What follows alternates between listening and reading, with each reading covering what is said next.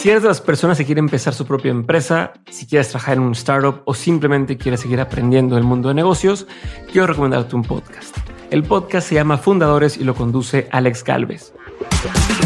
En este programa, Alex se encarga de entrevistar a los fundadores de las startups más relevantes de Latinoamérica y cada episodio te da ese empujón que necesites para seguir trabajando en tu proyecto.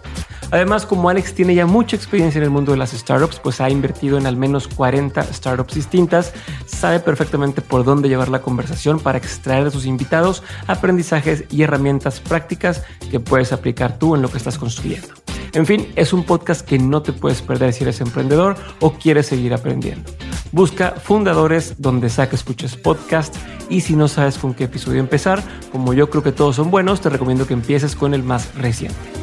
Escucha Fundadores en cualquier plataforma de audio o en fundadorespodcast.com.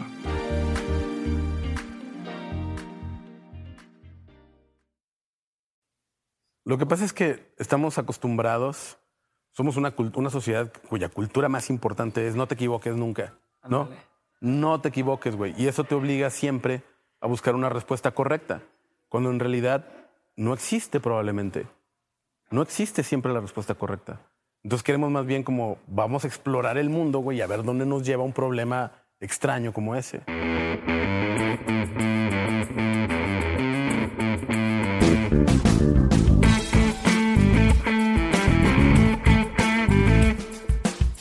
Hola a todos, yo soy Diego Barrazas y bienvenidos a este nuevo episodio de Dementes, un podcast donde tengo conversaciones con aquellos que están retando el status quo sin importar la industria en la que se encuentran. Todo esto con la intención de llevarles a todos ustedes que me están escuchando todos los aprendizajes, las herramientas y la inspiración que necesitan para dar el siguiente paso hacia adelante. En esta ocasión tuve el gran honor de platicar con Ulises Valencia, cofundador de Grupo W y actual director de Invader Institute pero antes de contarles más sobre Ulises, quiero recordarles del concurso que estoy haciendo y que termina este 3 de abril. En este concurso van a poder ganar desde un kit de libros de los que más me gustan sobre liderazgo y creatividad, hasta unas camisetas que hicimos para celebrar el relanzamiento de Dementes, pasando también por una serie de libros autografiados por nuestros invitados y una serie de asesorías gratuitas. Acuérdense también que participar es bien fácil y en nuestra página de Facebook, facebook.com diagonal de mentes podcast, vienen todas las instrucciones. Por favor, no dejen pasar esta oportunidad. Ahora sí, les cuento más de Ulises. Como les dije hace unos segundos, Ulises es cofundador y director creativo de Grupo W, la agencia digital mexicana más reconocida en el mundo y que ha representado a México en festivales de creatividad digital en muchos países. A Ulises le ha tocado dirigir trabajos estando allí en Grupo W que han obtenido premios en todos los continentes, entre los que destacan un León de Cannes, el Gran Premio en Círculo de Oro, el Sol de San Sebastián, FIAP y el Festival en Río y ha sido jurado en festivales internacionales como One Show, Festival de Antigua, Directores de Arte y El Ojo de Iberoamérica. Por otra parte, dirige desde el 2010 Digital Invaders, desde donde lidera la construcción de un nuevo modelo educativo basado en la creatividad, innovación y tecnología, y dirige los esfuerzos en él. Y lo voy a decir en inglés porque es como suena más padre y viene en la página de internet. Invader Institute, The School for Creatives, Gifted and Weird, que en conjunto con la Universidad Carolina lanzaron la licenciatura en Creatividad Tecnológica, una oportunidad para que el talento de las nuevas generaciones participe de este escenario que se vuelve cada vez más relevante a nivel mundial. En este episodio hablamos sobre la historia detrás de Grupo W, sobre cómo convertir una empresa local en una de talla global y cómo expandir esta visión, y sobre el mindset que debemos, no sé si dije bien expandir o expander, pero me entendieron esta visión, y sobre el mindset que debemos tener si queremos lograr cosas chingonas en la vida. Espero disfruten de este episodio, pues yo lo disfruté bastante.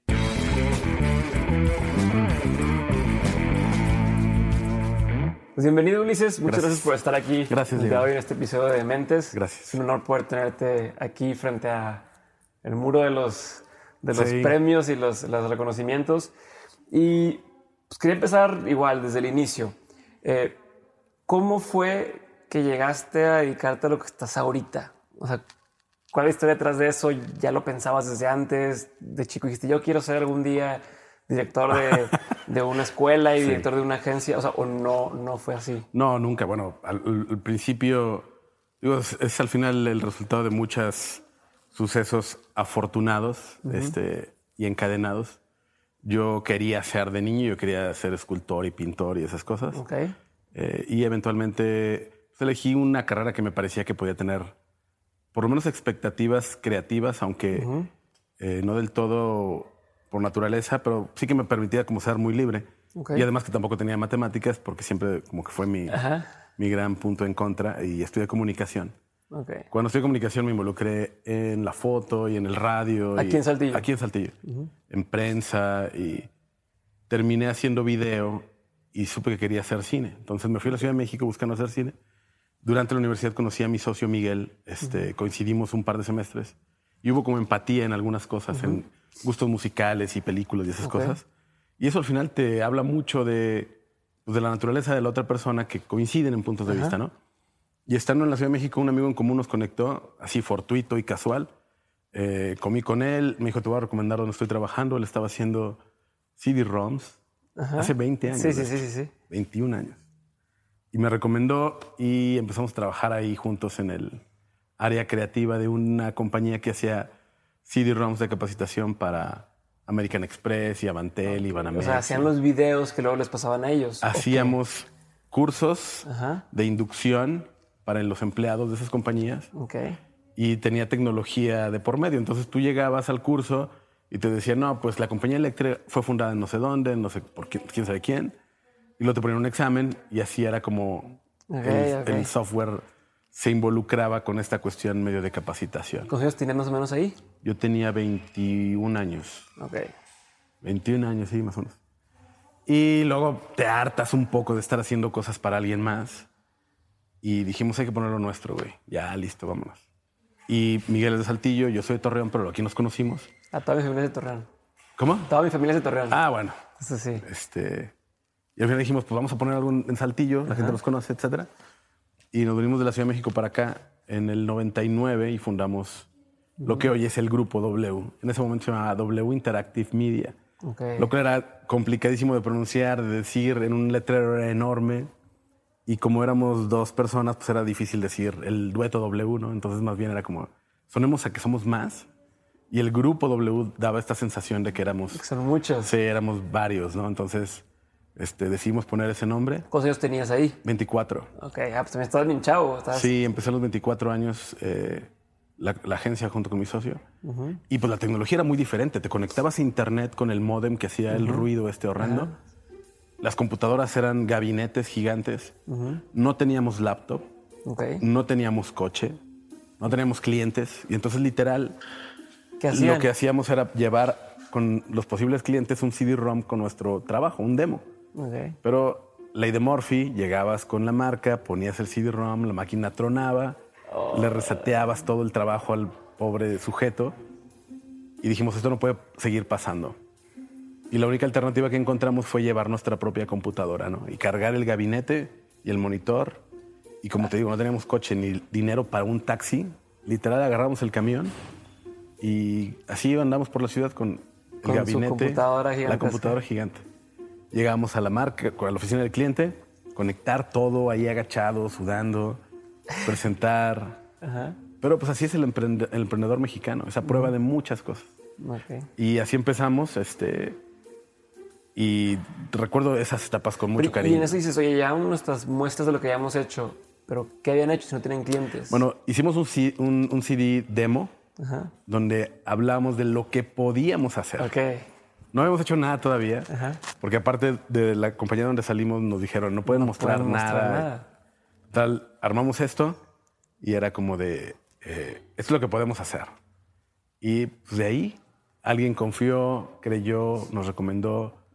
Llegó alguien, el primer, nuestro primer cliente, la primera persona que pagó por algo es Federico Jordán, buen amigo nuestro de Saltillo, ilustrador.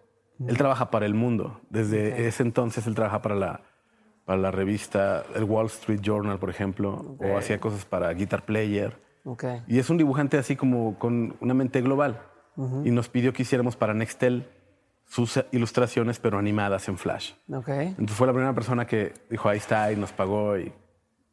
Genial, como a los cuatro meses que hemos arrancado, cinco meses. Y dijimos, pues esto puede funcionar, ¿no? Ajá. Ahí se ve como que hay algo. Ajá, hay algo. Y de alguna forma Federico fue un gran padrino porque nos ayudó mucho a pensar global, ¿no? A no pensar únicamente en lo que está aquí cerca, sino más bien en, pues la tecnología te permite hoy hacer este, un proyecto eh, para cualquier parte del mundo.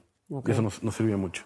Y entonces, ¿en qué momento dan ese, ese, ese salto de decir, oye, bueno, pues es que somos, una, somos dos personas, o este, estamos haciendo cosas chicas, tenemos nuestros primeros clientes, a de pronto ser esta agencia que hace cosas para marcas de todo el mundo, que recibe premios en todos lados. O sea, ¿cómo, ¿Cómo es ese salto y por qué muchos no lo dan? O, Mira, yo, yo creo que ha, sido muchos factores.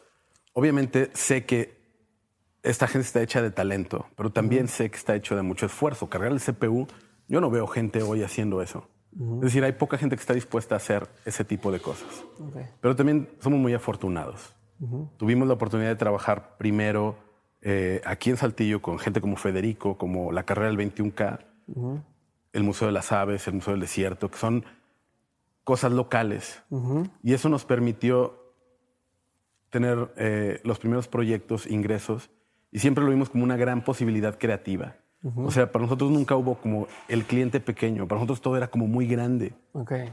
Ya habíamos hecho cosas para eh, Banamex y American Express en la Ciudad de México, pero llegar aquí de pronto confiar, que confiaran en nosotros con cosas locales nos permitía tener toda la libertad y hacer lo que se nos diera la gana. Entonces, en real no nos pedían ningún avance, nadie nos revisaba una idea. O sea, no estaban acostumbrados a la forma de trabajo de No, ella, no, que ya a no. lo mejor ya, ya tiene más experiencia, estaba muy estructurado y No, era, era más, pues, genial. tú dime. Era genial porque era, "Há- háganos el sitio, el website para la carrera. Sí, nos vemos en dos meses. Y llegábamos con algo que era muy lindo, porque, insisto, o sea, está hecha de buen talento, pero también de hacer las cosas varias veces hasta que queden bien. Ok. Somos el filtro más rudo, así ha sido la historia de la agencia. Nosotros somos el filtro más, ruido, más rudo antes de presentar con marca. Entonces eso nos hacía tener como piezas que nos hacían sentir orgullosos y al mundo le hacían sentido. Entonces de un cliente local a otro local a otro, nos fue dando la oportunidad de hacer ruido. Nuestro proyecto para el Museo de las Aves, 2003, 2002, lo trabajamos todo el año. Ajá. El Museo de las Aves es un museo de aquí de Saltillo que tiene la colección más grande de aves disecadas. Ok. Tiene todas las aves disecadas de México, Ok. de todas las especies, mil y tantos. Bueno, tomamos foto de todas esas, pero en 360 grados. Entonces había, no sé, 30 Eh, mil archivos. 2003, eso 2003. entonces a lo mejor era... Sí, era como de, ¿para ¿Cómo? qué? Y, no, y ¿Cómo? Y- tre- o sea, toda la 360... No, lo montábamos el ave real en un disco y era foto aquí, foto acá, foto acá. Tomamos tantas fotografías, se retocaron 30, 40 mil fotografías. Este, nos llevó un año hacerlo y fue nuestro primer proyecto premiado en Nueva York. Fue el primer proyecto premiado de una agencia o de una marca mexicana en el Festival One Show en digital, en la historia de México. Entonces era genial. Nosotros comprábamos el, el anuario del One Show para ver referencias cuando trabajábamos en México y de pronto nos estaban premiando ahí. Sí, Y es- era genial, o sea, era de verdad un sueño hecho realidad. ¿Qué sentías en ese momento? No, pues era como, ya, lo logramos todo, ¿no? Viajamos todos a la Ciudad de México, bueno, casi toda la agencia viajó, perdón, a Nueva York, porque fue una experiencia colectiva maravillosa, genial. Te enriquece, eres, este, es, es como parte del botín de haber hecho ese proyecto y nos dio muchísimas, nos, nos trajo muchas conexiones porque estar allá en Nueva York rodeado de gente, además, que regularmente son tipos de Estados Unidos, Sí, sí, sí. de pronto ver una agencia de, de dónde, de Saltillo, ¿y dónde está Saltillo? Cuando nos dieron el premio dijeron de Saltillo, España. Porque no, No, sabían hombre. que estábamos en México. Y era, pues todo fue muy sui generis, muy auténtico, muy divertido, genial. Y ese fue quizás el primer momento en el que el mundo volteó a ver al Grupo W. Este, ya estábamos trabajando para cosas en Monterrey, ya estábamos empezando a ver cosas en la Ciudad de México. Y la misma filosofía del primer proyecto de haz las cosas muy bien, muy bien, es tu trabajo. Y no importa cuánto te vayan a pagar ni qué marca sea. Cuando llegaba un presupuesto de 10 pesos, hacíamos algo que parecía de 15 pesos o 20. Entonces llegaba alguien más y yo quiero eso, ¿cuánto cuesta? 20.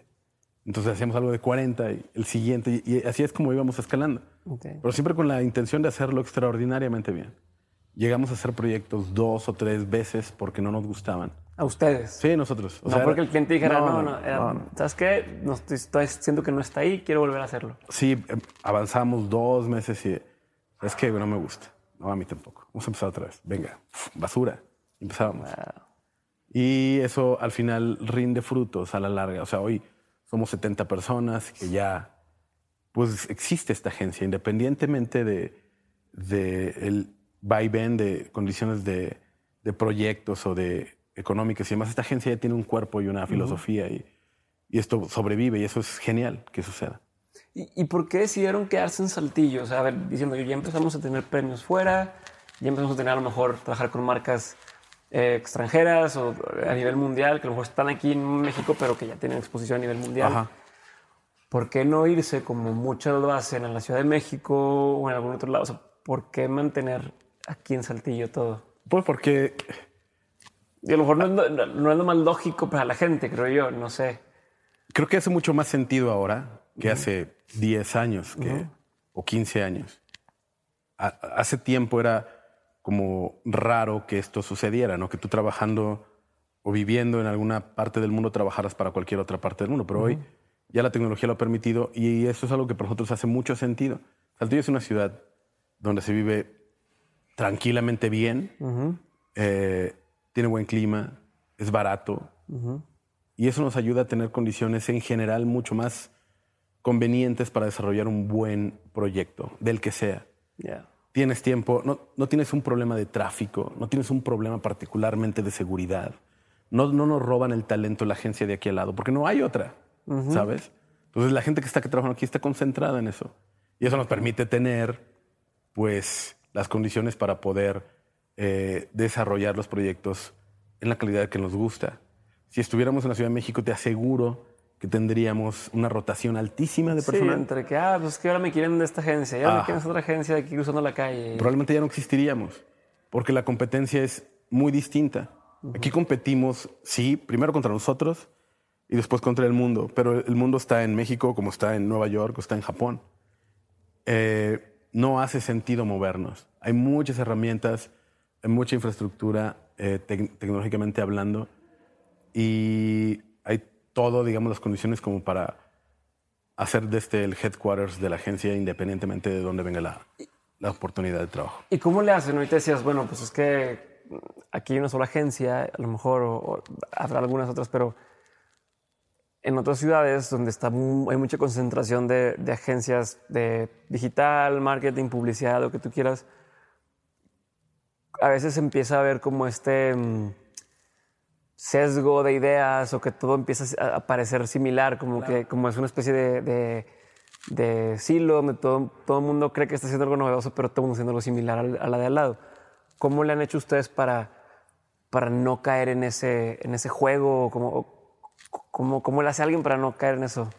Pues, o sea, yo creo que nosotros hemos pecado, quizás, de nunca nutrirnos únicamente de lo que está más cerca. Eh, este tipo de cosas como viajar a un festival porque un proyecto es premiado o nos invitan a dar una plática o lo que sea, pues te, dice que el mundo es enorme. Entonces lo, lo, más ilógico sería actuar como si todo lo chingón sucediera en Saltillo. Uh. Pueden pasar cosas chingonas en Saltillo como pasan en Ámsterdam, por supuesto, pero tienes que saber qué pasan en Ámsterdam para que pase también aquí. Entonces, eh, le hemos dado la vuelta al mundo. Real, yo te juro, he sido muy afortunado. Igual la agencia, los proyectos han sido, este, le han dado la vuelta al mundo y nos ha permitido tener amigos y contactos en todos lados que, pues de alguna forma te dicen que es muy rica la diversidad de ideas, creativos, visiones, perspectivas. Todo el tiempo estamos intentando empaparnos de cosas y nos, nos, gusta ir y tocarlas y conversar con la gente que lo hizo, así de cero, güey. De llegar a un festival y decir, güey, mucho gusto, vengo de México, me encantó tu proyecto, ¿cómo se te ocurrió, güey? Con, con, porque al final somos colegas, ¿no? Ajá. Y eso nos ayuda a todos a enriquecernos. Y esta industria, afortunadamente, la digital es mucho menos pretenciosa que quizás la publicitaria por naturaleza. Okay. Porque podríamos pasar un paréntesis ahí. ¿Cuál es la diferencia entre la publicitaria y la digital? Porque creo que algunas de las personas que nos escuchan Ajá. van a creer que es lo mismo. Quisiera como poder nada más hacer ahí un, un paréntesis. Ajá. Un publicista, la industria publicitaria es una industria que trabaja en muchos medios como la televisión, el radio, la prensa, eh, los espectaculares, etcétera, eh, y trabaja para marcas con objetivos de marketing muy marcados, objetivos de negocio muy claros. Eh, y nosotros, digamos, pertenecemos a esa industria, pero donde además ejecutamos.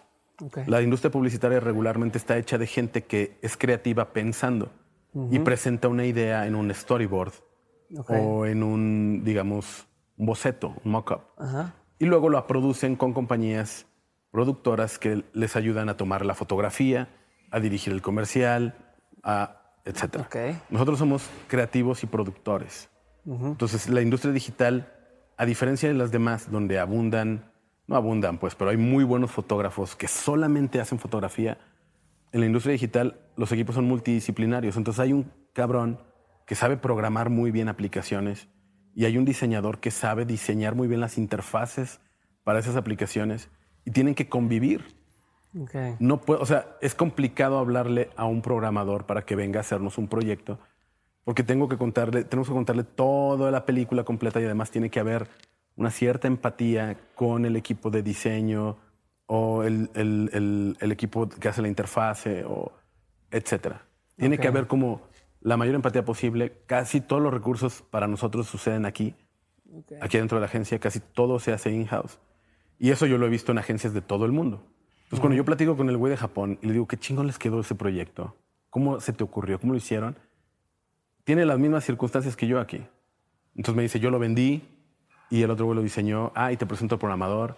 Entonces ya sucede que estamos como empatados eh, y donde además somos como mucho más transparentes. Lo que decía, la industria digital, al ser productora y creativa al mismo tiempo, conocemos esos problemas, nos duelen las mismas cosas y somos mucho más abiertos y transparentes para compartirnosla. Claro. El publicista es menos celoso. Es... Es, más glamour. Y eso, yo no soy publicista, o sea, entiendo el oficio, lo veo a la distancia, los admiro, les reconozco mucho talento, pero yo no podría ser, eh, no, bueno, más bien no tengo ese oficio yo. Para mí es importante producir mis ideas. Por eso somos una agencia que produce, igual que la mayor parte de las industrias digitales. Sí, eso es ahora sí que la creatividad en todo el, significado de la palabra, de crear, de, de, cero, Por supuesto. construir algo. La creatividad no se apunta en una servilleta, no es un keynote. La creatividad se desarrolla y todos los días tienes que tomar una decisión creativa en la producción. Y tienes que decir, esa tipografía, ¿sabes que Siempre no cambia. Ese color no contrasta igual. O esa transición, ese rollover, ese lo que sea, güey. Son cientos y cientos de decisiones creativas.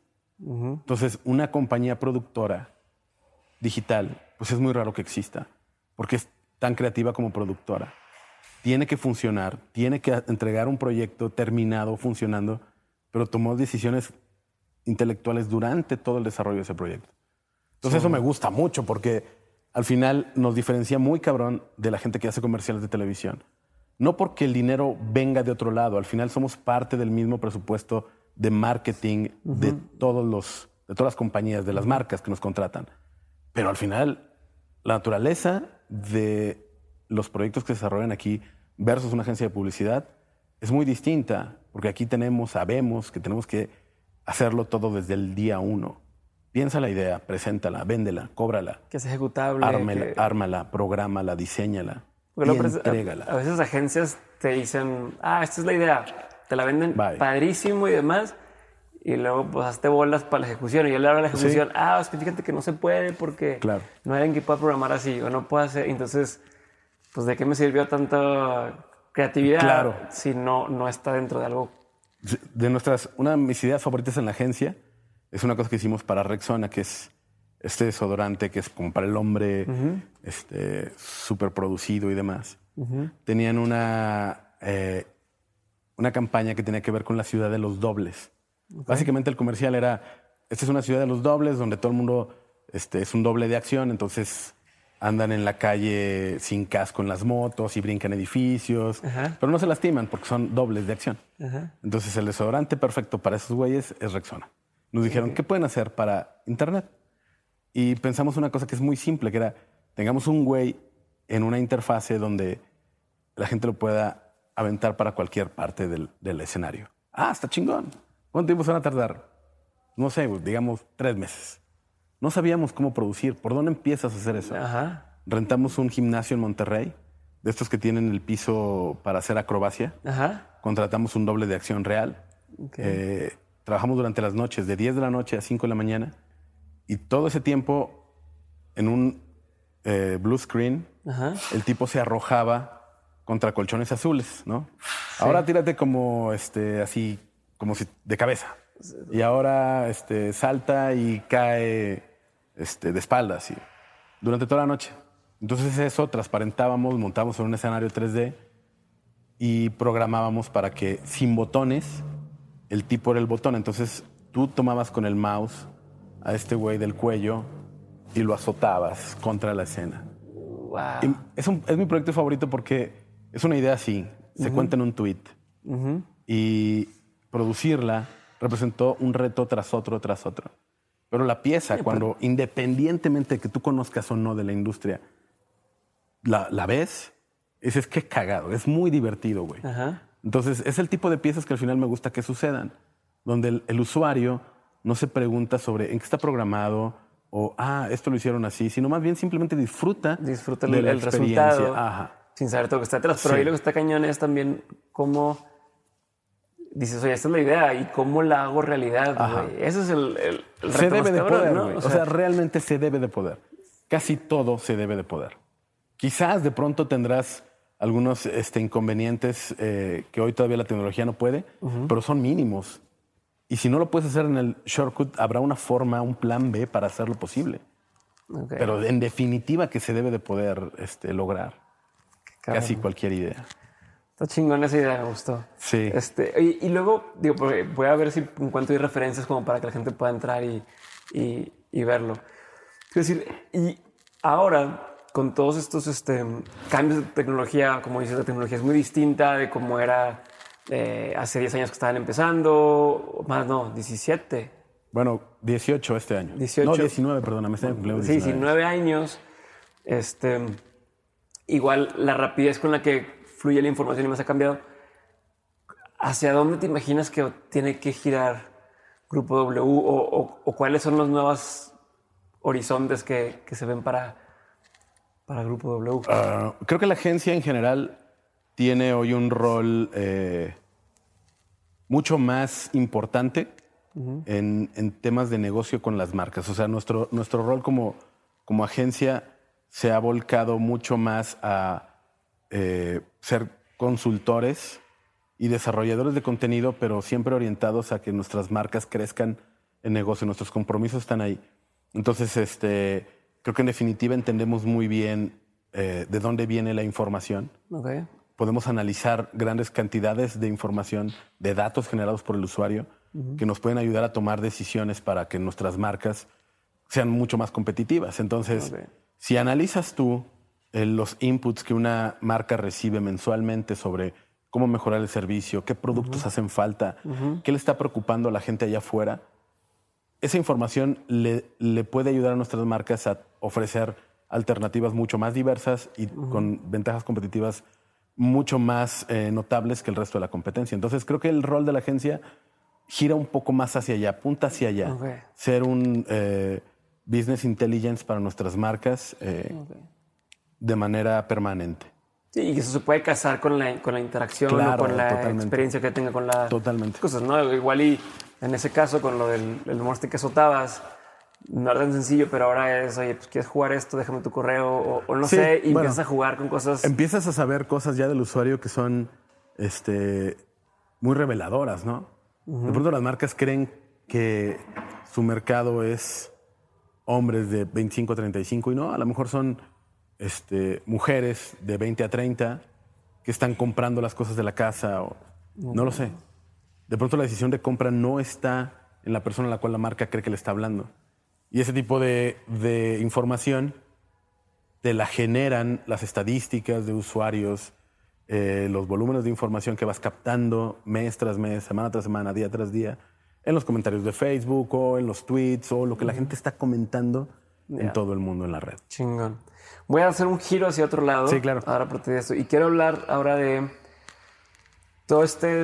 Este me platicabas que para poder lograr tener gente con talento en la agencia, muchas veces había que, pues, desde el principio educarlos, ¿no? O más bien como darles esa capacitación para que fueran creciendo. es como nace Digital Invaders. Ajá.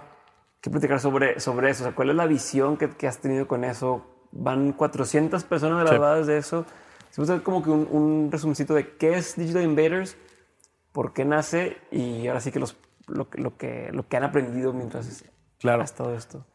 Cuando empezó a crecer la agencia, siempre tuvimos este problema de a quién vamos a contratar, güey. O sea, hay que traer a alguien que haga 3D o que programe o que sepa de tal o cual cosa, ¿no? Entonces buscábamos en graduados o en profesionistas de carreras, pues desde licenciado en sistemas, diseñadores, eh, gente de comunicación o marketing, que nos ayudara a tener un mejor producto.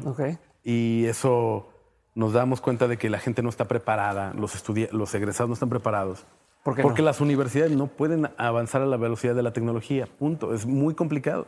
Por el es imposible. de que están regulados de cierta forma. Total, no puedo cambiar mi plan de estudios porque si no ya no te puedo dar título. Es burocrático y además los maestros son docentes casi de tiempo completo. Eso los vuelve, no son doers, no saben cuál es lo que, la preocupación de una industria como la nuestra. Entonces llegaba la gente, la contratábamos y había un periodo de capacitación de tres o cuatro meses, una curva de aprendizaje lenta muchas veces, que nos volvía poco competitivos porque no puedes crecer. O sea, si te llega hoy una marca y te dice, quiero un proyecto que te implica 15 personas, ¿de dónde salen? No puedo hablarle a la universidad del estado que me digas. Mándame 15 de tus mejores estudiantes porque sé que no saben hacer las cosas. Hay que capacitarlos. Entonces tuvimos ese problema durante varios años y empezamos a contratar extranjeros. Teníamos gente de España, de Brasil, de Colombia, y eso es una fortuna. Estamos jugando al Real Madrid. Contratábamos a aquellos que ya sabían hacerlo. Sí, que lo que decíamos era como el Club de Cuervos, ¿no? Sí, exacto. Real Madrid de Nuevo Toledo. Exactamente. Y, este, y los traíamos a Saltillo. Y pues para estos güeyes era interesante venir a W porque pues da credenciales, pero para ellos era simplemente un escalón más en su carrera, ¿no? En seis meses se iban a Londres, apoyados un poco por el currículum que habían logrado aquí, y nos quedamos nosotros con el mismo problema. Entonces decidimos de, güey, hay que participar de la solución, porque el problema no se va a resolver solo. Entonces, pusimos... las universidades no van a empezar a hacer diferentes las cosas en corto plazo. Y no, no, ha cambiado casi. No, prácticamente no. Pues hace ocho años empezamos un proyecto educativo que se llama Digital Invaders, que es eh, un diplomado que dura cuatro meses y donde enseñamos lo que para nosotros es importante de saber. Dirección de arte es, de verdad, es eh, alarmante el poco criterio que la mayor parte de nuestro talento tiene.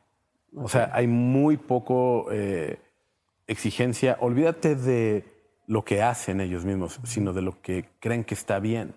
Entonces, educar el criterio. Falta ojo, por Sí, exactamente, falta ojo. Entonces, esa es una cosa importantísima. No puedes crear nada chingón si no sabes que algo está chingón. Entonces, esa parte para nosotros es fundamental. Tener cuidado por los detalles, preocuparte porque la cosa esté bien hecha, es fundamental. Y es muy teórico-práctico. Entonces empezamos hace ocho años. Ha cambiado mucho el plan de estudios, pero la filosofía es la misma. decías, decías directores de arte, decías qué más, qué más tipos de, Recibimos gente que, fotógrafos, directores de arte, creativos, ilustradores, gente de programación y sistemas, escritores, güey. Ha llegado arquitectos, psicólogos, llegó una maestra de danza alguna vez, un grafitero. Entonces teníamos, tenemos esta experiencia que dura cuatro meses, donde toda esta gente que es rara se mete en nuestra escuela. Es rara. son los niños mutantes, güey. Real, de verdad.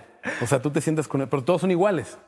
Todos son mutantes. Entonces ya no hay raros. es X-Men. Sí, ya no hay niños raros. O sea, todos son niños raros. Por lo tanto, ese talento especial que te hacía en el mundo alguien diferente, aquí ya no lo tienes. Y ese es el primer este, gran cambio en, la, en cada uno de ellos. te tienes que despojar del personaje que eras. Tienes que reinventarte. Entonces, la experiencia de venir a Saltillo, viviendo en Tijuana o en la Ciudad de México, en donde me digas, y estudiar aquí, que es una isla desierta, te obliga eh, a cambiar a voltear a ver qué eres y cómo te reconstruyes. Obviamente aprendes mil herramientas, enfrentas mil retos porque quieres hacer un buen proyecto, pero terminas aprendiendo que puedes ser más chingón de lo que llegaste siendo y que eres más chingón cuando trabajas con gente con la que puedes confiar y contar para hacer una cosa extraordinaria. Esas son, digamos, los grandes. ¿Qué pasa ahí con el ego de la gente? Que ah, no, que llegan. Basura. Se, tira la basura. Porque llegas aquí diciendo especial, ¿no? Eres yo soy un chingón, voy a llegar ahí. eres el güey que dibuja de tu salón, o eres el güey que toma fotos chingonas. Y llegas aquí y el güey de al lado es mejor que tú. Punto. ¿Qué, qué haces, güey? Pues te tienes que reinventar, ¿no? Y tienes que competir, pero colectivamente los retos son trabajen en equipos, en equipos de cuatro y hagan un proyecto. De lo que sea, güey. O sea, de pronto el brief puede ser, este, el otro día pusimos uno que era, encuentra a un homeless allá afuera, convéncelo de volverse productivo y ayúdale a encontrar trabajo online. Wow. De hecho, Beno, que trabaja contigo, ese fue su proyecto. salieron en la calle, encontraron un tipo que había vivido en Estados Unidos y que lo habían regresado y ya sabes, calamidades de la vida.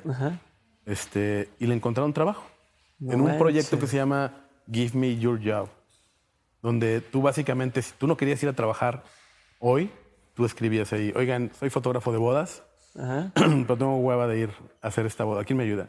O me pueden ayudar, y entonces te mandaban a este güey y él tomaba las fotos por ti. Con madre. Entonces era el trabajo de un día. Ok.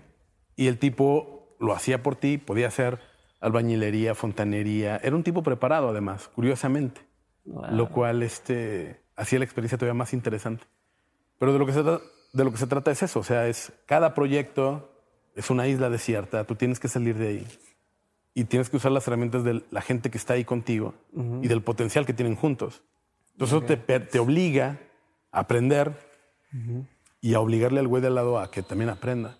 Entonces es una experiencia y volvemos a lo mismo, es una serie de proyectos donde no son más las preguntas que las respuestas, ¿no? Donde es, este güey, pues este es el reto y luego, claro. ¿Y para dónde y cómo y con qué? Y no hay ciertas como reglas tan establecidas que dices, oye, pues es que es así porque es así, aquí es vuélatela y usa tus recursos para poder encontrar sí, soluciones, ¿no? Totalmente. creo que falta un poco de eso ahora en, muchas de las industrias. Lo que pasa es que estamos acostumbrados, somos una, una sociedad cuya cultura más importante es no te equivoques nunca. Ándale. ¿no? te equivoques, güey. Y eso te obliga siempre a buscar una respuesta correcta, cuando en realidad no existe probablemente. No existe siempre la respuesta correcta. Entonces queremos más bien como vamos a explorar el mundo, güey, a ver dónde nos lleva un problema extraño como ese. Otro problema este, que pusimos fue, bueno, hay un dilema enorme sobre si la tecnología es chingona o es mala para los niños. ¿No? Los papás hoy le dejan una tableta al niño y le dice, entretente, güey. O sea, no me molestes, ¿no? Sí, sí. Y entonces hay psicólogos diciendo, eso es muy malo, güey, porque los niños se van a atrofiar y no sé qué. Entonces fue el brief. A ver, hagan un proyecto en el cual nos ayuden a saber si la tecnología es positiva o negativa para los niños. Ya, ese es el proyecto. Entonces ellos se encierran, empiezan a pensar y llegaron con una idea donde lo mismo que tú tienes en tu teléfono, que es un acelerómetro, un giroscopio, son medidores de movimiento, de ubicación. Entonces le pusieron esos componentes a un carrito de control remoto y básicamente eh, crearon un juguete que se controla con el movimiento del cuerpo. Entonces le dimos al niño un dispositivo que se cuela con una mochila, el niño corre y el carro va atrás de él. Da la vuelta y el carrito va, junto con él. Wow. Entonces, es una alternativa. ¿Qué te dice eso? Que la tecnología en sí no es mala. La tecnología es una herramienta. Tienes que ayudar a, que el niño le saque provecho positivamente a eso. Está chingón. Y entonces son proyectos que terminan que nunca, que no hay una respuesta correcta. Pudieron haber hecho cualquier cosa, pero terminaron haciendo ese juguete como el otro terminó haciendo una plataforma de, de contratar a alguien un día. Entonces son, son demasiadas posibilidades y es imposible calificar como convencionalmente se califica. Sí, sí, no, no, puedes darle un 100, un no, 90, no o sea, y ni, ¿Cómo dices ni siquiera, que Y ni siquiera es el punto, o sea... no. no, veamos a dónde nos lleva este problema. Ok, me encanta. Hace un poquito acabo de tomar, bueno, de hecho, la semana pasada terminé, esta semana terminé el Alt MBA. Es una como, es un curso de un mes que hace Seth Godin, un autor así de muchos libros y mucha la filosofía es lo mismo. O sea, es un tema, son 13 proyectos que tienes que hacer o hacer. Y no hay bien o mal. y te pone una serie como de prompts, como esto, igual como dices, haz esto. Oye, pero ¿cómo? Averíguatelas. Claro. Y está muy chingón y es un reto muy padre. Y aprendes y descubres cosas que dices, no, no pensé que por ahí pudiera llevar esto. Y con la misma gente con la que estás trabajando salen cosas que dices, wow, está cabrón. Claro, enriquece un montón. Porque ni tú tienes todas las respuestas, ni existen las correctas. Y lo mejor es como pues hacer equipo y a ver qué se nos ocurre a todos juntos, ¿no? Y ya la, la, llevaremos a cabo y la haremos realidad. Y para la gente que, por ejemplo, ahorita está estudiando, está en una carrera o empezó una maestría y, que no tienen la posibilidad a lo mejor de entrar aquí al, al, al, al programa de Digital, Invaders, ¿qué, ¿qué, les recomendarías o qué cosas deberían de tomar en cuenta para ellos poder pues, llevar su, su, educación o, o, su trabajo al siguiente nivel? ¿Qué ves tú que estas cosas tienes que tomar en cuenta? Yo creo que lo que tienen que tomar en cuenta es que es muy importante que no estén en un entorno que castigue el atrevimiento. Okay. Eso para mí es fundamental. Si tú estás en un ambiente donde no puedes tener una idea diferente, tienes que dejar de estar ahí. Tienes que salirte de ahí. Porque no, no te va a fomentar nada, no te va a permitir crecer. No te digo que vayas y busques un empleo o un ambiente donde te reten todos los días porque va a ser muy complicado. Prácticamente no existen pero sí busca que haya la menor censura posible de innovación y creatividad. Porque eso no te va a ayudar a nada. O sea, si mientras más te vigilen, mientras más te pidan un solo camino, menos vas a desarrollarte profesionalmente. Eso para mí sería una. Dos es rodéate de gente que le guste hacer las cosas bien, güey. La gente de pronto de verdad es triste ver la hueva que pueden llegar a tirar, lo poco que les importa su propio trabajo. No te digo que seas este súper radical, pero güey, cariño, cabrón. No, pone tantito cariño, un poquito. Cuando haces, cuando piensas que el trabajo habla, es casi tu apellido, entonces le vas a poner un poco más de importancia, ¿no? Creo que esas dos cosas hacen, te cambian el día a día. Si vas, si te despiertas todos los días diciendo, puta, a ver si no me equivoco hoy porque me van a correr. Cámbiate, güey. Cámbiate cuanto antes porque no te, no te va a servir ni hoy, ni en un año, ni en cinco. Cuanto más rápido vayas de ahí va a ser mejor. Y si estás con alguien que te ayuda a ser igual de abierto y creativo y propositivo, puta ya, lo lograste. Chingón. Vamos a pasar ahora sí a una serie de preguntas mucho más concretas. Ajá. Eh, no hay igual como no hay respuesta correcta o incorrecta y son preguntas concretas, pero la respuesta que me da no tiene que ser precisamente una sola palabra, ¿no? Puedes platicarme o, explicarme por qué y demás. Entonces, la primera pregunta es la siguiente. ¿Cuál ha sido el peor consejo que has escuchado? El peor consejo que he escuchado me lo dio un publicista, curiosamente. Este, cuando empezábamos la agencia, eh, me tocó ir a una conferencia con un publicista de nombre internacional, este, junto con mi socio, y fuimos porque, porque a cierta edad estás buscando inspiración y estás buscando ayuda y estás buscando, este, pues, ¿sabes? Alguien que te diga, ya lo vi, güey, vas bien o vas mal, haces esto, ¿no? Como confirmaciones claro. de lo que estás. Entonces fuimos a la, a plática de este güey y al final, este, vamos a esperarnos, güey, para platicar con él. Nos acercamos al señor al final. ¿Qué hacemos, güey? Queremos hacer algo chingón, queremos ser relevantes, queremos ser como usted. Ajá. Dijo, no, güey, olvídalo, no. No, no, no. Tú trabaja aquí para tu marca local, trabaja para. para me acuerdo que había una este, compañía que era patrocinadora del evento. Trabaja para esta compañía, güey. No, no te perturbes, no te mortifiques, güey. Ustedes hagan jale aquí local y se chingó. Así. Y nos salimos mi socio diciendo, güey, yo no creo, güey. No creo que esté bien. No, pues, ni yo. Bye, basura. Pero es un consejo que hoy lo recuerdo así. ¿Por qué les dijo eso, güey? Pues porque seguramente no se le ocurrió nada más interesante que decir y fue su manera de acortar mortificaciones. Este, sí, sí, sí. No se la pelen. Sí, háganlo aquí, güey, tranquilo, no te mortifiques, concéntrate aquí. ¿Y ese, fue, el peor. ¿Y el mejor consejo que has escuchado? Hemos tenido muchos problemas para que esta, esto que ves hoy este, suceda. Y mucho tiene que ver con nuestra relación con el dinero. Ok. Mm, somos gente de mucho trabajo, pero tenemos nula educación financiera, lo cual es una tragedia para el emprendedor mexicano y es algo además muy este, común. Y, y recurrente en creativos, Sí, sobre todo, ¿no? Totalmente. Pues para nosotros es, güey, hay que hacerlo súper chingón y conocemos, o sea, los proyectos que te acabo de escribir, el Museo de las Aves, con las 30 mil fotografías, lo que sea, los llevamos un año, cobrábamos nada y nuestra satisfacción era absolutamente lo que la pantalla mostraba. Y eso no está bien, no es justo. No es justo con tu talento. Entonces vino aquí, en esta misma sala, platiqué con alguien a quien yo considero un gran mentor, un gran amigo, que le veo muy poco. Él es de Monterrey, se llama Hugo Garza. Es un financiero, banquero con un espíritu artista. Y me acuerdo que me- nos sentamos aquí a platicar. Estábamos en este tema de Endeavor y él era mentor. y, este, y me dijo, a ver, háblame de tu relación con el dinero.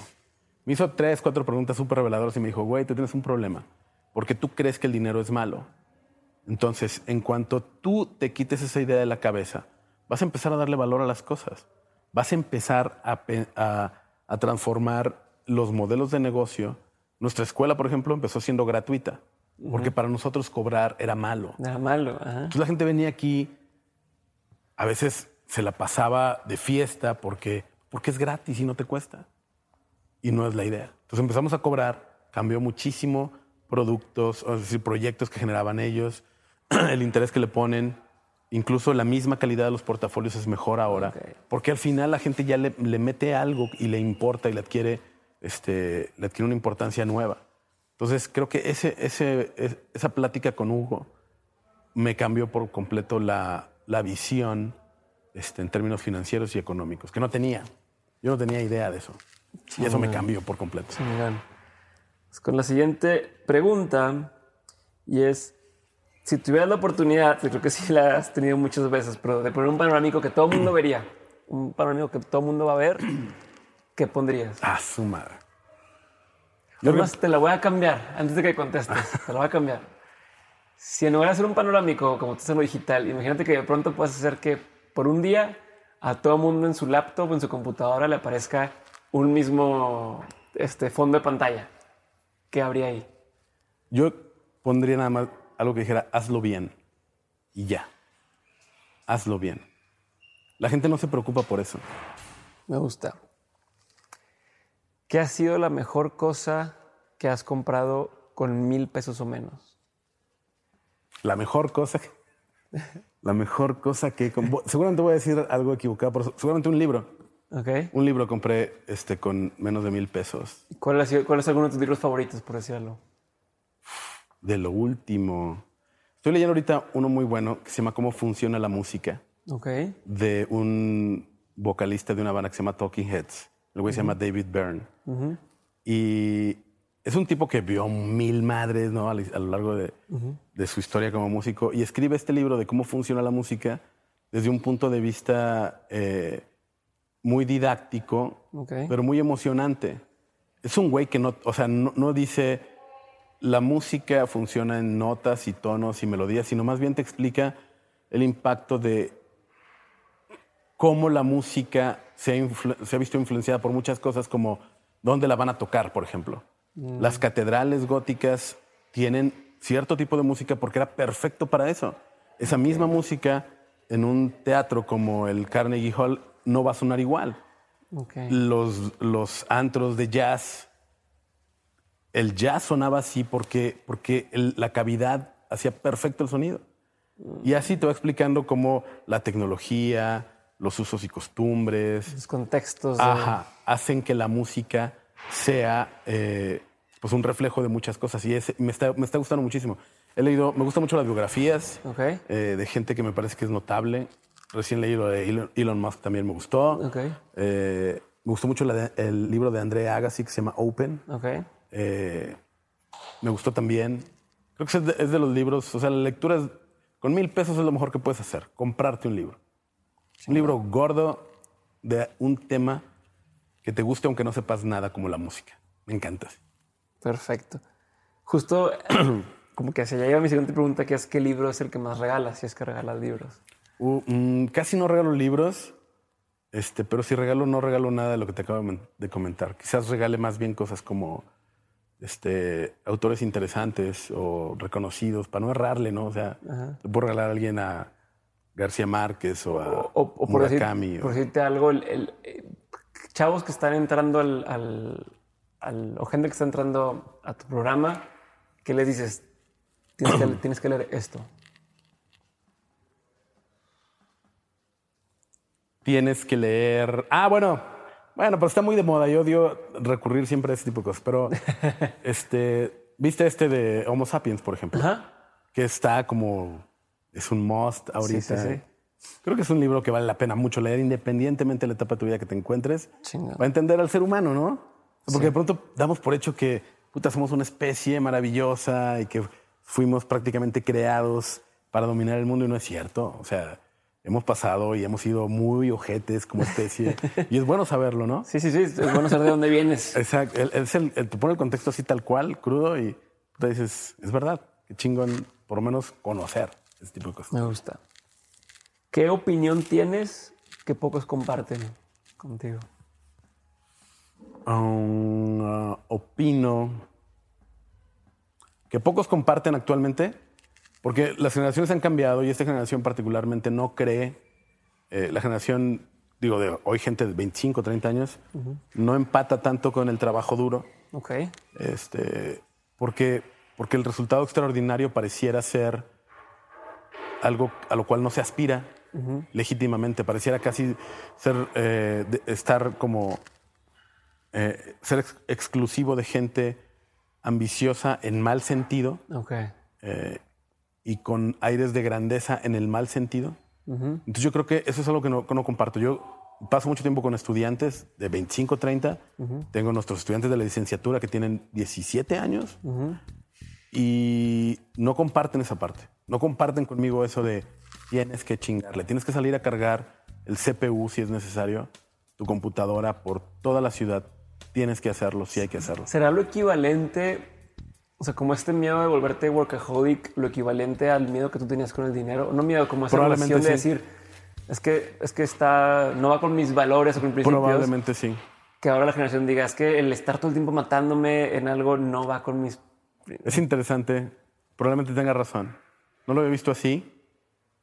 Y creo que la- lo acabas de meter en un frame diferente que me va a ayudar a compartírselos de una manera mucho más correcta. Porque hoy todo el tiempo digo, esta generación no quiere chingarle, no es como yo.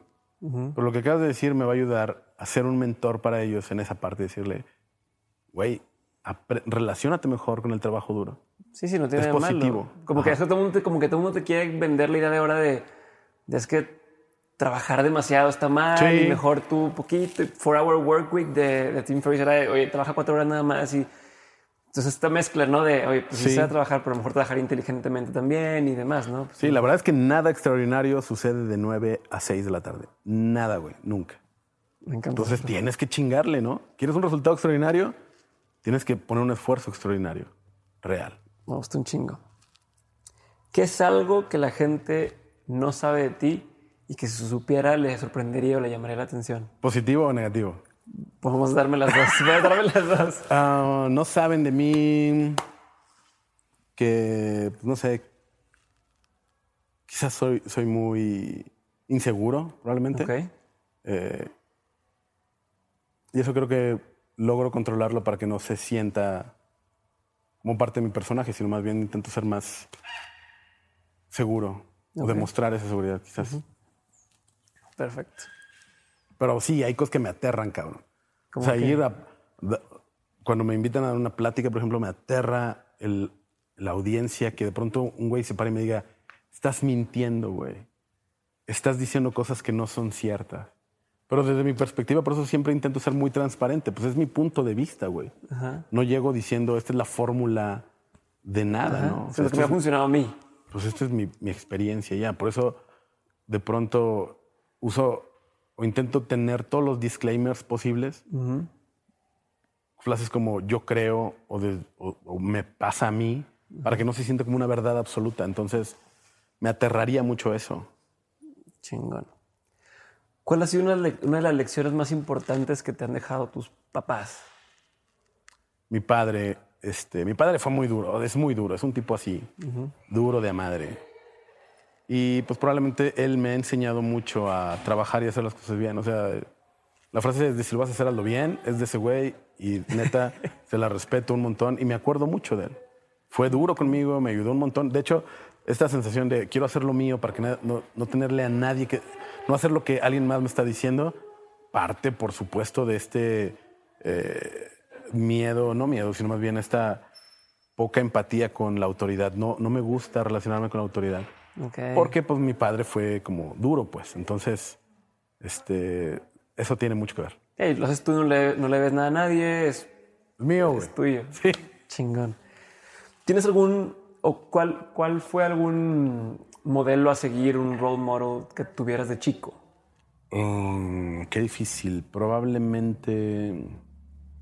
Me gustan mucho las historias del underdog. Siempre. Entonces, aun que sea real o ficción, este, uno de mis personajes favoritos, Rocky Balboa, es un güey que de verdad, o sea, me siento plenamente identificado. Soy un igual, un perro callejero que intenta de pronto estar, que lo pone en un escenario en el cual no debería estar. Es un outsider. Pero el güey se la va a partir, cabrón. Eso soy. No me puedes dar por muerto y esa mentalidad al final, pues, Y- digamos que me ha marcado. Y dices, de, bueno, desde chico a lo mejor tienes esta, esta- este personaje. ¿Cómo tu relación con este personaje o Rocky Balboa en, en el caso ha ido evolucionando a través de los años? ¿Crees que Ah, es interesante. No, se mantiene, fíjate. Eh, se mantiene mucho. Lo he re- o sea, me ha servido tanto que no hago otra cosa más que respetar ese espíritu, ese ánimo combativo de pues hasta el final, cabrón. Me sirve puta horrores, güey.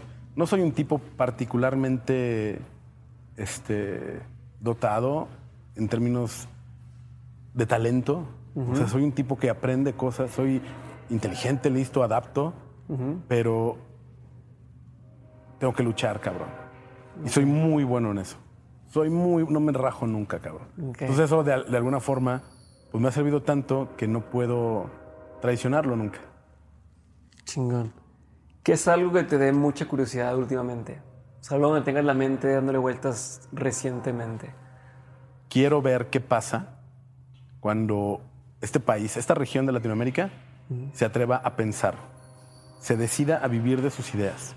Ok. Somos, puta, somos muy malos, güey, para confiar en nuestras ideas. Simplemente saltillo. La economía gira en torno a armar coches. Ajá. Aquí está Chrysler, General Motors, bla, bla, bla. Y alrededor de esas compañías han crecido otras como los güeyes que hacen los tableros o los asientos, o la gente que hace la tela para los asientos o los cables para los tableros. Ok. Pues todo el mundo trabaja en algo que tiene que ver con coches. Y con, Con armar coches. esta- ajá. Pero nadie se ha puesto a inventar un pinche coche.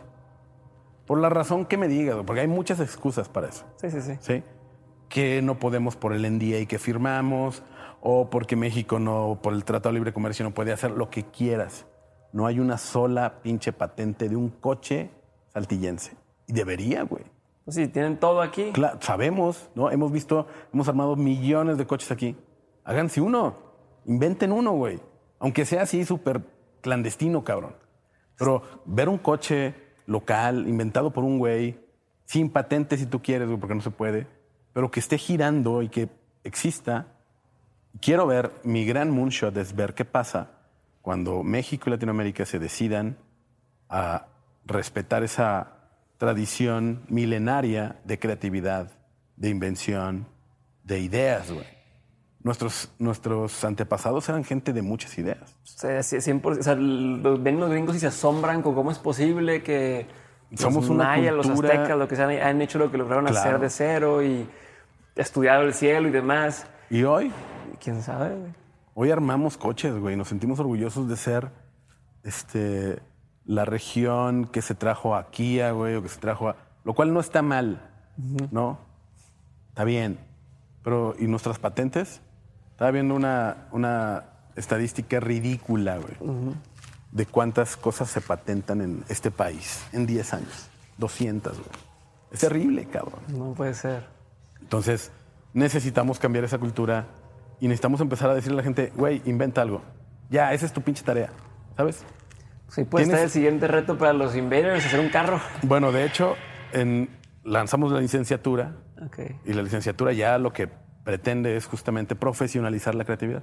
Es una licenciatura en creatividad tecnológica y es justamente la búsqueda por desarrollar este lado de inventiva y de creatividad en una industria donde económicamente puedas vivir de lo que se te ocurra, güey. Y sí te vamos a obligar a patentar una idea. Y para patentar una idea tienes que saber cuáles ya existen. Y tienes que tener algo que no existía y tienes que registrarlo. Y le vamos a crear una marca y la vamos a acercar con fondos de inversión y queremos que vivas de eso. Está chingoncísimo eso. Y queremos que pase eso en Latinoamérica. Entonces, hoy lo que me tiene muy ocupado es mentalmente que la licenciatura funcione y que me la pueda llevar es así a otros puntos y a otros lugares del mundo en la región para que más latinoamericanos puedan vivir de sus ideas. Ese es el plan. Estoy así, güey. Estoy así como de, puta, ¿cómo le hago, güey? ¿Cómo le hago? ¿Y ¿Con quién me junto? Y estoy en esa parte. No, está súper chingón. Aparte, a fin de cuentas, creo que en el mundo los mexicanos y los latinos somos de los, o sea, reconocidos como de los más creativos, Claro. los más ocurrentes. Al día siguiente que pasa algo, estamos inventando cosas de, de eso, pero luego no terminamos, como que no terminas el clic con el Sí, tema del negocio. Justamente O- lo, lo- lo llevamos siempre al territorio del chiste Ajá. y lo, lo terminamos este, limitando a una ocurrencia. En lugar de ser parte de un proceso. Cuando tú tienes una idea, se te ocurre algo, güey. Ah, qué chingón. Muy bien. Pero si no, pu- no te puede volver a ocurrir algo, entonces simplemente una cosa, es un chispazo. Y la creatividad no es eso. La creatividad tiene 10% de inspiración, pero tiene un chingo de proceso, tiene un chingo de ejercicio. Hay metodologías y hay procesos para que tú puedas llegar a conclusiones creativas donde la perspectiva que logres cambiar te va a permitir tener ideas. Ese es el plan. Está chingón. Me gusta. Ahorita dices que te mantiene ocupado este tema en la cabeza y en, el día a día. Digo, me imagino que estás siempre ocupado, pero ¿tienes alguna serie de rutinas o de prácticas que digas, yo siempre o trato de hacer esto? O sea, en algunos casos me han dicho, yo siempre me levanto más o menos esta hora, o ejercicio, tal. O hay quien me dice, no, yo no, yo nada más en las noches es que siempre hago esto. ¿Hay algo que tengas? Bueno, intento este, jugar tenis Ok. en las mañanas, intento leer una hora al día y de ahí en fuera, Lo que va saliendo. sí. Perfecto. Vamos ya casi al final del, del- del episodio y quiero hacer una serie de preguntas sin explicación. Bien. Respuesta la que sea. Venga. ¿Va? Primera, ¿qué profesión nunca quisiera hacer? Eh, no quisiera ser policía de tránsito. ok, no me ha tocado eso. que creo que no se necesita explicación, pero bueno, ay, perdón para los que nos escuchan que son policía de tránsito. ¿Qué profesión te hubiera gustado practicar además de lo que estás haciendo? Cineasta. Por supuesto. ¿Día favorito del año? Uf. Yo creo que cualquier sábado en la mañana. Chingón. ¿Película favorita? Tengo varias. Pulp Fiction, Goodfellas. Eh, me súper encantó Magnolia. Eh, me gusta mucho David Fincher. Perfecto. Eh, ¿Lugar favorito? ¿En el mundo? Donde quieras. Yo creo que mi casa. Ok. ¿Marca favorita con la que te gusta trabajar? ¿Que me gustaría o que me ha gustado? Bueno, las dos, ya me lo dijiste. Sí, ya. Me, me gustó mucho trabajar con Jack Daniels. Ok. Fue de esas, de esas cosas que sabes que es un, es un gol cantado para que tú lo metas. Es, fue perfecto. Me gustó mucho. Casi todo el tiempo. Y me gustaría mucho trabajar con Tesla. Tesla. Me encantaría trabajar con ese güey. Chingón. Me gusta. Eh, ¿Marca más retadora con la que te tocó trabajar? Positivamente. Yo diría Yo creo que Volkswagen. Volkswagen. Alemanes versus la cultura mexicana. Puta, no sabes cómo aprendimos. Cómo nos reeducó, nos redefinió el término de horarios, fechas de entrega, entregable, calidad, retos. Chingón. Perfecto. Antes de llegar a la parte final, ahora sí, la última pregunta que siempre hago todo mundo, quiero, eh, para que no se me olvide, preguntarte más bien de qué proyectos siguen. ¿Qué sigue? Me dices lo de la universidad, o sea, la licenciatura que están haciendo en la Universidad Carolina. Bueno, ¿Qué sigue? realmente estamos creando el, estamos dando el paso de Digital Invaders a el Invader Institute, donde vamos a tener, donde está la licenciatura y donde además vamos a tener programas como posgrados. Y me encantaría ver qué pasa con los niños mutantes de 14 años. Quiero ver, quiero tener una prepa ahí. Quiero agarrarlos desde antes, güey. Quiero ver qué pasa con ese talento que ahorita no tiene dónde desembocar. Que están en las casas perdidos en los videojuegos, que no se pueden comunicar con sus papás porque no hablan el mismo idioma ya. Quiero ver qué onda con esos chavitos, güey. Me encantaría tener una prepa de eso. Eso, eso para mí es, es, algo que el Invader Institute debe de permitir tener. Es, el, es tal cual el Monsters University, güey. Es la escuela de los niños mutantes, güey. Que no tienen otra forma de desembocar sus ideas. Y hay un montón de talento, güey. o sea, seguramente te has dado cuenta. No, pero claro que, claro que lo ves. Imagínate los niños hoy que están frustrados en sus casas o en los salones convencionales, trabajando con, con robots reales. O sea, con un proyecto donde te diga, a ver, resuelve este problema, güey. A los 14 años, puta, increíble, güey. Sí, ¿Estás de acuerdo? Está con, con software, con big data, güey, a los 14 años. No, y hay cosas tan sencillas, por ejemplo, hace poquito platiqué con Rojo Treviño, él es productor, él hizo, eh, ha grabado para Zoe y demás, y hizo para los Claxons ahí en Monterrey Panda. Y él decía que él tuvo que no estudiar en la carrera, pero cuando él estaba, lo que él quería estudiar no existía. No existía. Y entonces le decían, pues dedícate a estudiar lo que sea. Y entonces, y luego otro amigo con el que platiqué, que es Andrea, Andrea Sosberg, él tiene un podcast que se llama Dos Nombres Comunes y tiene School of Rock en, Monterrey y en ah, México y demás. Él justo quería también hacer un tema, una prueba porque dice, es que ahorita pues, al chavo, a los niños les dice, no, pues, hijo, usted haga otra cosa o no, como que los, los, no les permiten ese tema de explorar, de, aprender, de, de, hacer y equivocarse. Ajá. Y entonces, digo, por ahí pudiera haber gente con la que puedas platicar sí, no, para, para seguir con esto, pero es una idea chingoncísima. De acuerdo con eso. Y ahora sí, para terminar. Eh, bueno, no, me voy a brincar. Iba, a terminar, pero no quiero una más que una más que es. ¿Qué sueño tienes? Porque ahorita dijiste algo similar, pero ¿qué, ¿qué es algo que dijeras? Quiero ver esto antes de morirme. Y con esto ya pudiera morir tranquilo. Un sueño que tengas o algo que pase que digas. Quiero ver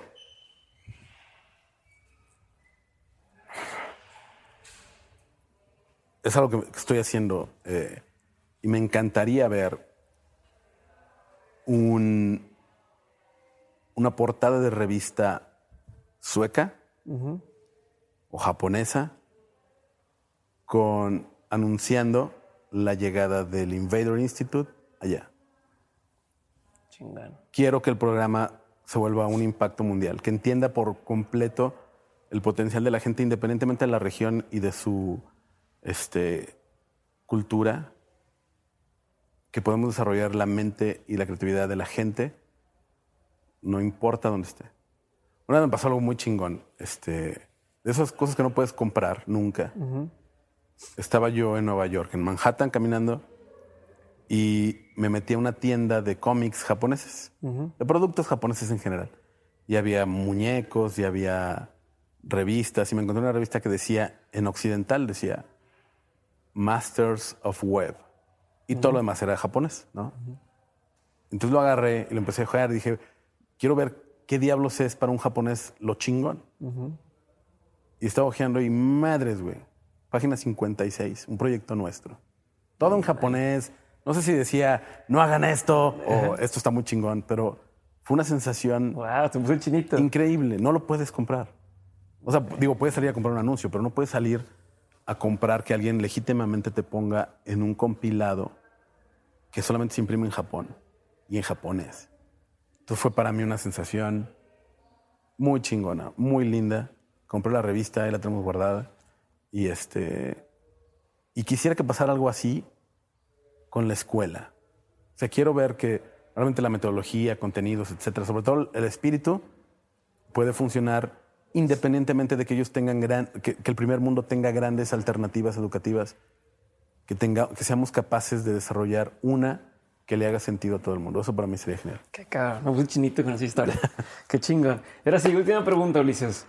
Eh, ¿Qué es algo, o más bien, eh, pensando en todo lo que has vivido hasta ahorita, de tu vida antes de Grupo W a Grupo W, Digital Invaders, lo que has vivido ahorita, ¿qué serían tres verdades que, que crees ciertas al día de hoy? O sea, que dijeras, oye, ya no existe nada de lo que te han entrevistado, no existe nada en el mundo de información más que estas tres cosas que vas a pasar al resto de la humanidad. ¿Qué tres cosas serían? ¿Tres? A su madre. Tener tres conclusiones de ese tamaño. O, o tres grandes consejos que has aprendido, o, o tres verdades, tres aprendizajes que has tenido a lo largo de este tiempo. Uy, qué difícil. Yo diría que tienes que serle fiel a tu talento. Okay. Esa es una cuestión muy crítica. O sea, es decir, todo el mundo tenemos un talento, todos. Desde muy temprano lo encuentras, pero siempre la vida te va como orillando a que lo olvides. Porque hay como muy pocas opciones para que ese talento crezca si no es por medio de que tú mismo lo alimentes. Si te gusta dibujar, escribir, jugar con plastilina, whatever. Tú tienes que encontrar la manera en alimentarlo. A veces esas, esa manera solamente sucede en la madrugada, a veces solamente sucede los fines de semana, después de la escuela, escondidas, no lo sé. Hay cientos de historias de gente que desarrolló su talento a pesar de que no estaban las condiciones permitidas, pero regularmente no hay tantos obstáculos. Lo que sí hay es que pues el mundo te va obligando a dejarlo de lado. La primera sería esa. Okay. Tienes un talento y tienes una obligación para mantenerlo vivo. Es un animalito, güey. Y te va a ayudar cabrón si lo alimentas bien. Te vuelve un monstruo atrás, es un guardaespaldas para ti. Entonces yo diría, cuídalo, o sea, identifícalo y cuídalo Okay. para que lo tengas ahí. No dudes del trabajo duro, este sería la segunda, o sea, confía en él, da resultados chingones, se tarda, por supuesto, a veces no hay nada apar- aparentemente, pero siempre genera algo positivo. Y en la medida en que encuentres socios que estén dispuestos también a trabajar duro, ya chingaste. Y finalmente, quizás sería, pues no sé, estar siempre dispuesto a aprender algo nuevo. No lo sabes todo. Y siempre tener como la apertura para aprender algo nuevo, creo que es, te permite mantenerte fresco. Y ese conocimiento puede venir de alguien que no esperabas, ¿no? De un niño este, que está recién dejando la prepa. O de alguien como en esta plática que me acabas de enseñar algo que yo no había visto, güey, que es real.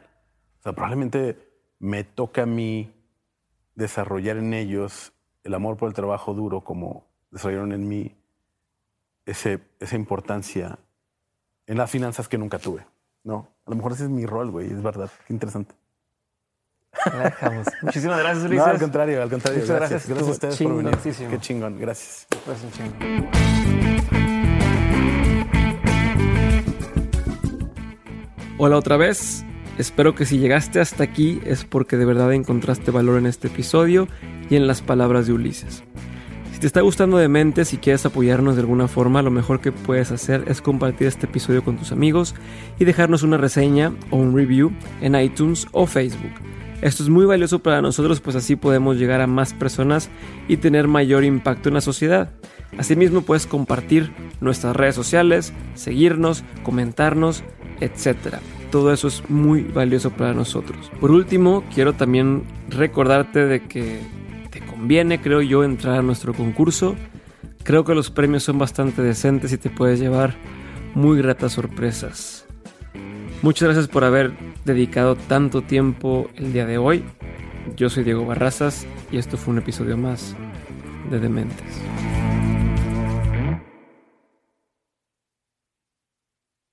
Hello, it is Ryan, and I was on a flight the other day playing one of my favorite social spin slot games on chumbacasino.com. I looked over the person sitting next to me, and you know what they were doing? They were also playing Chumba Casino. Coincidence? I think not. Everybody's loving having fun with it. Chumba Casino is home to hundreds of casino style games that you can play for free anytime, anywhere even at 30,000 feet. So sign up now at ChumbaCasino.com to claim your free welcome bonus. That's ChumbaCasino.com and live the Chumba life. No purchase necessary. Group. Void prohibited by law. See terms and conditions. 18 plus.